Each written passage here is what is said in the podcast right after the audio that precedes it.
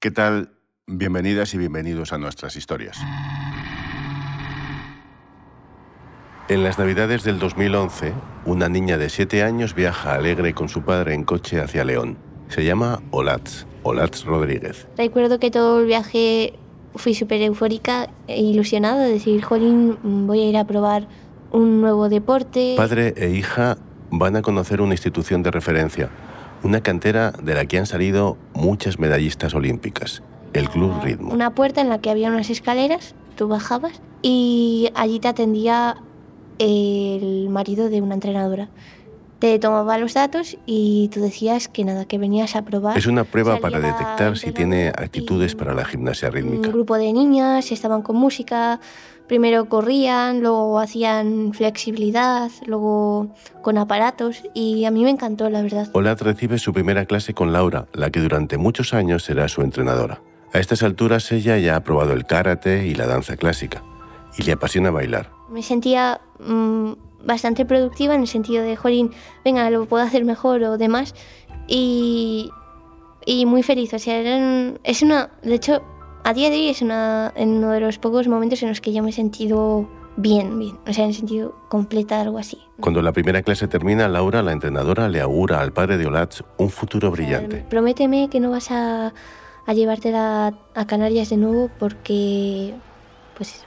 Porque te aseguro que será una campeona. Eso le dijo Laura. Olat será una campeona. No pensaba en si valía o no. Simplemente mm, vi que me gustaba y creía que podría divertirme. Pero el hecho de competir nunca fue con ella. Lo definiría así como en el entrenamiento satisfacción y alegría, en la competición mm, nervios e incluso frustración de por qué estoy haciendo esto.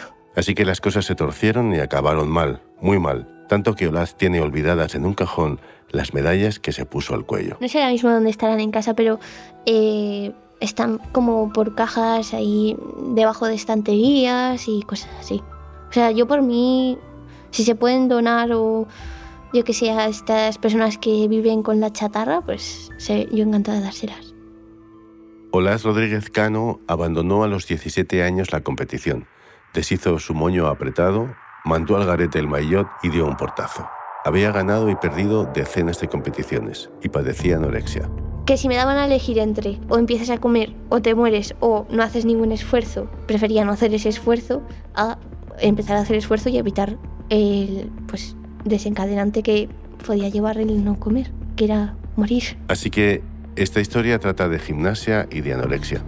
Las contorsiones, los estiramientos alucinantes tenían un peaje para llegar a brincar como un insecto acuático era necesario un sacrificio.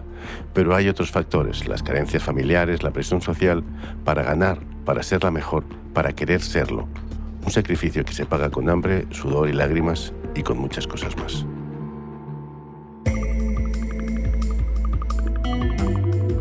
Fuera del radar. Historias más allá de la noticia. En este episodio, el peso del aire.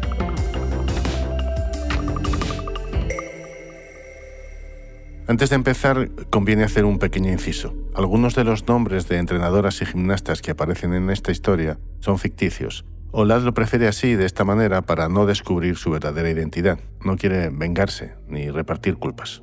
Así que comenzamos entonces y para hacerlo hay que viajar hasta un pueblo donde hay 11 vecinos y 500 ovejas. Antonio Paniagua nos lleva hasta allí. Villa Sabariego, a 17 kilómetros de León, es un lugar frío, nada que ver con el clima benigno de Tenerife, en el que la familia de Olatz vivió hasta que ella cumplió los tres años.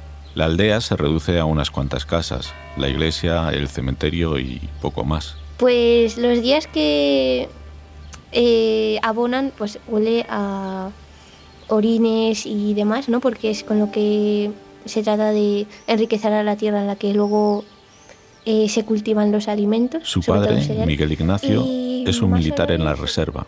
Él al mismo tiempo es súper, súper buena persona, ¿sabes? O sea... Pero tiene un problema. Yo creo que el mayor daño es eso, el acudir al alcohol y que se descontrola por completo y... O sea, no es... Eh, daño físico, sino emocional. O sea, él juega mucho con eso. Su madre, Lidia, trabaja como profesora de dibujo en un instituto. mi experiencia, una gran persona y tiene mucha, mucha, mucha paciencia. O sea, es una cosa increíble. Y siento que además es muy sabia. Ella o trata sea, a Olatz con dulzura y comprensión. Intenta transmitirle el sentido del esfuerzo. ella siempre vas a tener una conversación que te va a nutrir tanto a nivel personal como a nivel cultural, porque, o sea, con ella puedes hablar de cualquier cosa, de verdad. Los padres de Olatz se reparten las tareas de la casa y es Miguel Ignacio quien cocina. Y se le da bien, pero es un hombre frugal. Le gusta ayunar. Si come, no cena. Quizá por eso no soporta la obesidad. No lo hacía con ninguna maldad, pero lo tenía desarrollado ese tipo de pensamiento. Por ejemplo, si en la televisión ve a una persona gorda, hace comentarios despectivos. A una mujer o a un hombre con sobrepeso ya rápidamente estaba criticando, eh, menospreciando a la persona por ello. Como Villasabariego no tiene colegio, Olatz va al de Mansilla de las Mulas, a unos 5 kilómetros, a una clase con 8 alumnos. El colegio era pequeñito, no tenía más de una planta, o sea, era- las sillas y las mesas eran de color verde. En el recreo había una Tiene parte dos o tres amigas, pero huye de las pandillas. O sea, comentarios como, no sé, saco de huesos, cosas así. O ahora mismo es que incluso los he olvidado, pero ya está, o sea, no sé si llamarlo bullying, ¿no? Porque me da incluso pánico de decir, Juanín, fue bullying. Allí Olatz tiene una amiga especial. Es su imagen ante el espejo. Era una relación extraña. Y sobre todo, pues decía, oye, mira lo que mm, he podido hacer hoy en clase, o mira lo que me he encontrado en el pueblo, o mira esta piedra, tal, o sea, Conversa con el reflejo como se hace con una sea, era amiga. como que le contaba un diario, algo así. Desde los siete años, Olatz ya reparte sus días entre el colegio y el club Estaba- Era muy ritmo. inquieta y está todo el día haciendo pino puente, espagat, que son como diferentes ejercicios que existen en la rítmica. El aro, la cinta, las mazas y la pelota fueron el principio elemental de su niñez y adolescencia. Y al comienzo disfruta mucho, pero no tarda en sentirse un poco un bicho raro. Se da cuenta de que las demás niñas van con moños perfectos, son hijas de padres adinerados, se les nota otro aire de familia. Sí, totalmente. O sea, yo iba con mis dos trencitas que mi madre me hacía para ir a clase para que no cogiese piojos y, y ellas iban pues con su moño, incluso con laca, cosas así. Yo como... Esa diferencia de clase también la Sin siente en la ropa. Yo o bien lo había heredado o había ido a otra tienda más barata. Sus compañeras visten maillots Y, y prendas de la tienda del club. Y de hecho, pues incluso me miraban así un poco como, ¿y esta chica de dónde ha salido? Con todo, tiene unas cualidades extraordinarias para la rítmica. Mm, Normalmente cada gimnasta tiene más flexible una, una cadera que otra. Sin embargo, a mí me ocurría algo extraño y es que con ambas piernas podía hacer la misma posición. Está llamada a ser una deportista de élite, pero antes tiene que superar sus Igual distracciones. se me olvidaba quitarme la camisilla, que es como una parte de la ropa interior. Entonces iba a la sala con, con la ropa interior incluso encima de la ropa de entrenamiento. Y claro, todo el mundo se reía y, o sea, yo me sentía como, ah, pues ni me daba cuenta que se estaban riendo. Y si no era la ropa interior, era otra cosa. O me ponía los pantalones del revés, me perdía todo el rato, no me aprendía los montajes, no sabía desfilar. Ese comportamiento pone a prueba la paciencia de Laura y sus ayudantes. Fue un, todo un reto para las entrenadoras que yo consiguiese salir a un tapiz, o sea, porque yo soy muy, muy descoordinada. Sus despistes la obligan a aprenderse de memoria el protocolo para desfilar ante las juezas. Tienes que hacer estos pasos, que son ocho, tal, y luego otros cuatro, tal. O sea, todo tenían, incluso me mandaban escribirlo. Su entrenadora Laura, que con los años se convertirá en una especie de segunda madre, tiene un temperamento vehemente, impulsivo. Eh, pues Laura de carácter era muy intenso. Cuando te mostraba cariño, te mostraba mucho cariño y cuando te mostraba frustración, te mostraba mucha, mucha frustración. Sus métodos son en ocasiones intimidatorios. Sí que recuerdo que solía acudir bastante a la amenaza de alguna forma.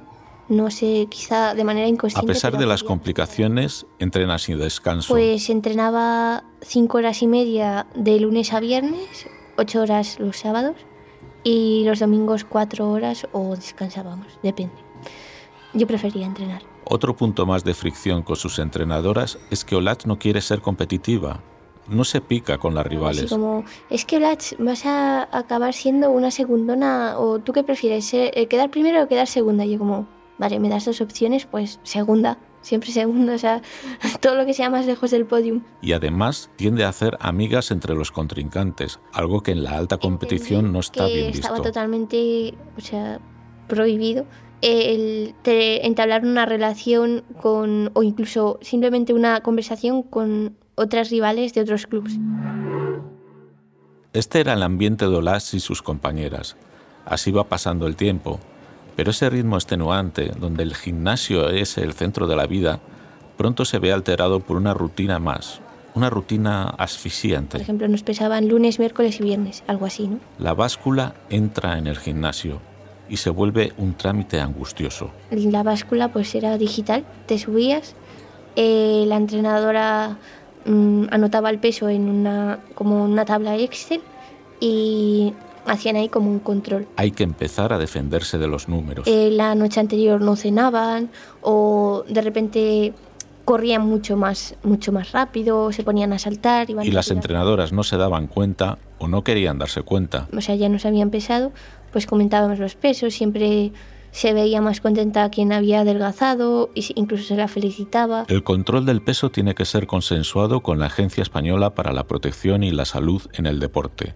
Un trámite, un permiso que Laura se había saltado. Se mandaban ciertos castigos a quien hubiese engordado, no sé, saltar a la comba como 100 veces o doble salto, no sé si sabes lo que es. Ahora mismo Olaz está en medio de dos fuegos. Por un lado, Laura vigila milimétricamente el peso de cada una de las niñas. Por pues otro, su padre cree que una gimnasta que gasta tanta energía tiene que alimentarse bien. Barritas, eh, frutos secos, mmm, incluso me ponía batidos de fruta, o sea, él no quería que pasase hambre y, y no la pasaba, la verdad.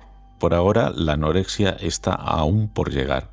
Olax tiene apetito y come sin vergüenza. En un campeonato, cuando tiene 14 años, incluso diseña un plan para comprar dulces sin que las entrenadoras lo descubran. Bajamos al supermercado, compramos mm, una serie de batidos, galletas, chocolate y lo subimos toda la habitación. Casi las pillan, pero se dan un festín. Y nada, lo comimos muy contentas. Y después escondimos todo, pues, no en la papelera, sino quitamos la bolsa papelera, eh, pusimos debajo lo que habíamos comido y encima pusimos la papelera para que pareciese que la papelera estuviese vacía. Y así, mientras tiran de ella hacia un lado y hacia otro, llegamos a un momento crucial de esta historia.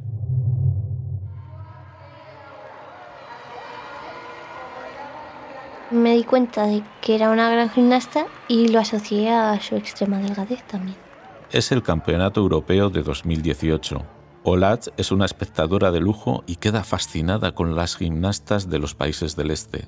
Admira la belleza en la ejecución de los ejercicios, pero también su extrema delgadez y quiere imitarlas. Para ser europeo fue cuando comencé con las conductas restrictivas propias de la anorexia. Tanto que empieza a obsesionarse con la comida. Cada vez que me enfrentaba a, ingerir un alimento, acudía a mí un sentimiento de culpabilidad muy grande, eh, mucho temor. Si va al supermercado, analiza con detalle y estudia cómo compensar la ingesta de alimentos. En Navidad me acuerdo que me puse a buscar eh, cuántas kilocalorías tiene una gamba. Empieza a prohibirse alimentos. Pues en primer lugar decidí abandonar las galletas del desayuno. La lista aumenta cada día. Los cereales, solo tomaba copos de avena, después el pan, después no comía pasta, dejé de comer incluso los filetes. Además, estaba la dieta que le habían facilitado en el club. O sea, se basaba en pavo, pollo, todo desnatado. Pero Olat se inventa artimañas para no comer ni siquiera eso y disimular.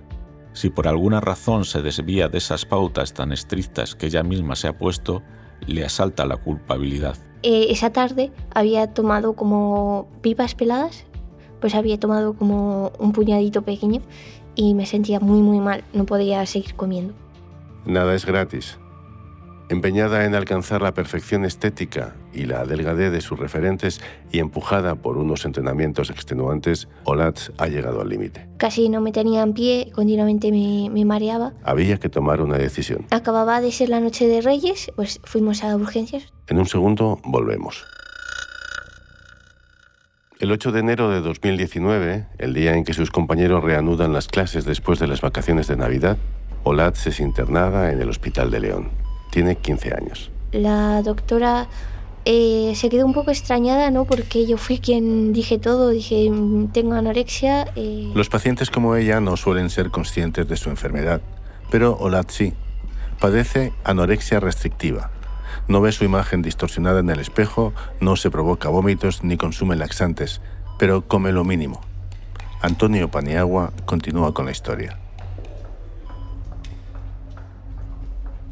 En el fondo, Olat se alegra de su hospitalización. Sabe que ha llegado a un punto de no retorno. Yo no me veía capaz de mejorar en otro sitio que estando ingresado, porque estaba ya en un punto en el que no, o sea, no podía volver a ingerir otros alimentos y siempre tendía a quitar y quitar y quitar. Sus primeros días en el hospital suponen un shock. Comparte habitación con una mujer moribunda de 72 años. Está en cuidados paliativos a causa de un cáncer. Eh, estaba en un estado metastásico y la pobre siempre pues aludía por las noches sobre todo que quería morir, que no aguantaba más, que la pusieran más morfina, por favor, que bueno, una serie de, de cuestiones que en cierto modo me afectaban emocionalmente. Cuando llega el turno de la primera comida, Olatz recibe la bandeja.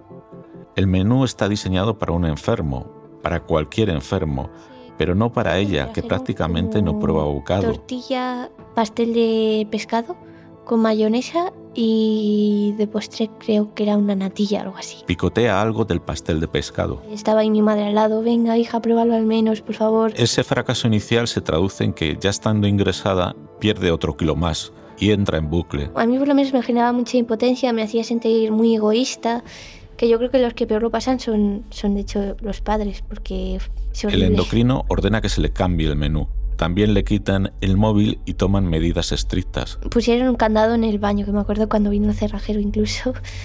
Pusieron un cartel en mi puerta Son en de no total permiten 40 días de ingreso con un control exhaustivo por parte del equipo sanitario.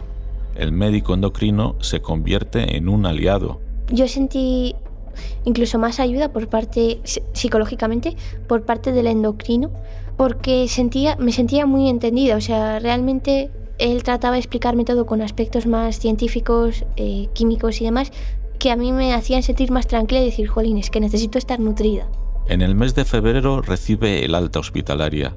Consideran que ya está fuera de peligro, pero ella no lo tiene tan claro. me sentí totalmente desolada en el sentido de que ya no me estaban controlando, todo dependía en cierto modo de mí y de mis comportamientos, pero Tiene que seguir yendo al endocrino, la nutricionista, el psiquiatra y la psicóloga.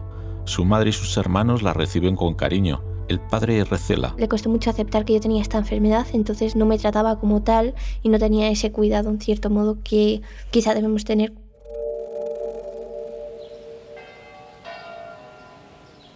Olatz ya está en casa, con los suyos, de vuelta a Villa Sabariego, pero se muestra insegura y desconfiada. No sabe qué hacer con su tiempo libre. Fue una etapa bastante difícil, o sea, Hasta que en un momento dado, y sin que nadie lo espere, una de sus antiguas entrenadoras la encuentra por Instagram. La invita a que se dé una vuelta por el gimnasio, y Olatz toma una decisión que sorprende a todos. y nada, pues regresé a los entrenamientos, en un, en un principio solo eran visitas, A nadie le gustaba. y los doctores en el hospital, la psicóloga, mm, o sea, el servicio de psiquiatría, mm, me recomendó, casi que obligó a no, a no regresar, Había tomado una decisión. pero luego acabé volviendo a entrenar. A Laura, la entrenadora, sí le gustó. Recuerdo que también estaba muy preocupada si en cierto modo prometía no volverme a pesar, tener mucho cuidado. Pero esa promesa tarda poco en incumplirse. Olatz vuelve a subir a la báscula, aunque con trucos. De espaldas, o sea, yo no veía el peso. Yo asocio a, a que siempre, la próxima vez que me vayan a pesar, tengo que reducir ese número. Pesan a Olatz de espaldas, pero no es suficiente y vuelve a caer en la rueda. Mm, Sentía que volvía a la alta competición, que todo volvía a ser igual y quise abandonarlo. Con un cambio de escenario, Laura le consigue una beca de residencia en el Centro de Alto Rendimiento de Muy León. buenos recuerdos de ella, la comida y los cocineros eran súper, súper amables y la comida súper rica, la verdad. Y En la residencia todo parecía en orden, pero al poco reaparece la angustia. Porque volví a sentir todo ese malestar que había sentido que me había llevado a- al ingreso. Pensé, uy, igual no debería. ¿Hablamos de una depresión? Sí, sí, sí. Y Olatz entonces dice basta, se va. Olatz se despide de una vez por todas de la gimnasia, Pero no de su entrenadora, de Laura. Y por miedo. Con ella no se atreve a hablar. Tenía mucho miedo de, de volver ahí a ese entorno y no me vi capaz, la verdad. Cuando todo parecía ordenado, la historia gira de nuevo. El ingreso, los rechazos, las nuevas restricciones, todo eso que le ha acompañado durante años iba a servir como espoleta de una situación explosiva, porque su marcha parece encender la mecha. Pues una vez ya abandoné la rítmica, otras gimnastas comenzaron como un proceso judicial, abrió como una investigación, de hecho creo Entre que las denunciantes no está en Elena, la la, chica que Española, compartió las- habitación con Olach. pero otras compañeras sí que pues recibían estos comentarios como despectivos en torno a su físico, pues muy, a- muy recurrentemente. Insultos como mazapán, inútil, denunciaron denunciaron precisamente pues por comentarios como no sé, bollicao Cuatro entrenadoras del centro, entre ellas Laura, están siendo investigadas. De momento, hasta que se aplique el reglamento de régimen interno, no pueden seguir entrenando al equipo junior. sé que eso que ya no están en el CAR ya no pueden entrenar a gimnastas de la Real Federación Española de Gimnasia Pero Lats no las ve como las culpables de su situación. nada en concreto porque yo creo que fueron múltiples las circunstancias que influyeron en que sí que puede haber ciertas partes de responsabilidad tanto ajenas como propias pero no creo que haya ningún culpable A todo esto, cuando se está adaptando a su nueva vida, lejos del tapiz llega la pandemia y el país colapsa. De hecho, me atrevería a decir que me sentó bien. Necesitaba, en cierto modo, un tiempo para recapacitar todo lo que había sucedido. Es entonces cuando piensa que debe hacer algo, compartir su historia.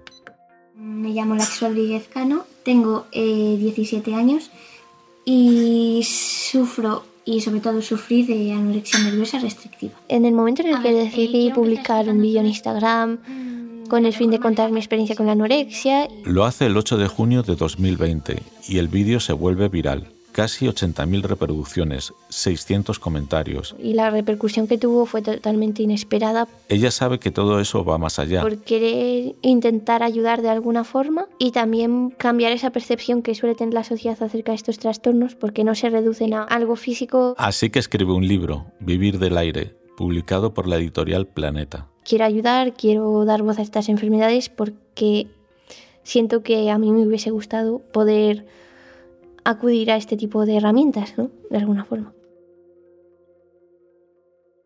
A día de hoy, Olat sigue recuperándose de su trastorno. Una de las consecuencias de su enfermedad son los desajustes hormonales. Por ejemplo, en el libro, Olat cuenta que con 19 años todavía no le había bajado la regla. Ya lo estoy recuperando. Después he tenido otro tipo de problemas, pero bueno, todo a raíz un poco de lo mismo. Pero yo creo que es cuestión de que todo se regule y ya está. Ha vuelto a su buen humor y quiere dejar claro que la Con el anorexia tiene cura. Que ya me voy sintiendo más tranquila y más libre a la hora de ingerir los alimentos sin pensar qué comía antes, incluso ya Lejos de la tutela de los padres, le ha ido bien estudiando medicina en la Universidad Complutense en Madrid. Pero me gusta mucho física médica, bioquímica, también me gusta mucho inmunología. Aún así, no está contenta del todo. ¿Pero te quieres poco?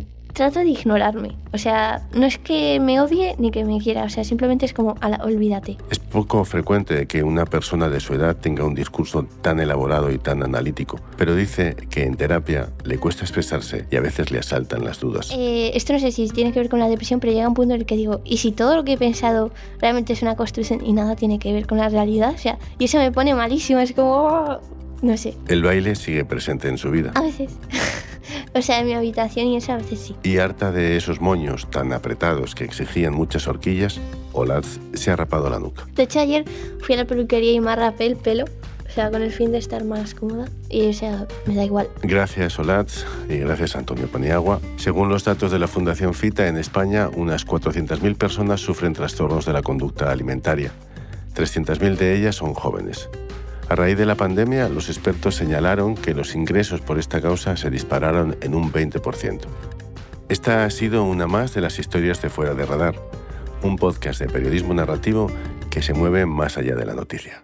Soy José Ángel Esteban. Gracias por escuchar. Esta historia ha sido escrita e investigada por Antonio Paneagua. Fuera del Radar es un podcast narrativo desarrollado por los periodistas de las cabeceras regionales del Grupo Vocento. La edición y coordinación general es de Andrea Morán, con ayuda de Carlos García Fernández. La producción técnica de Íñigo Martín Ciordia. El diseño sonoro y la mezcla de Rodrigo Ortiz de Zárate y la dirección y producción ejecutiva de José Ángel Esteban.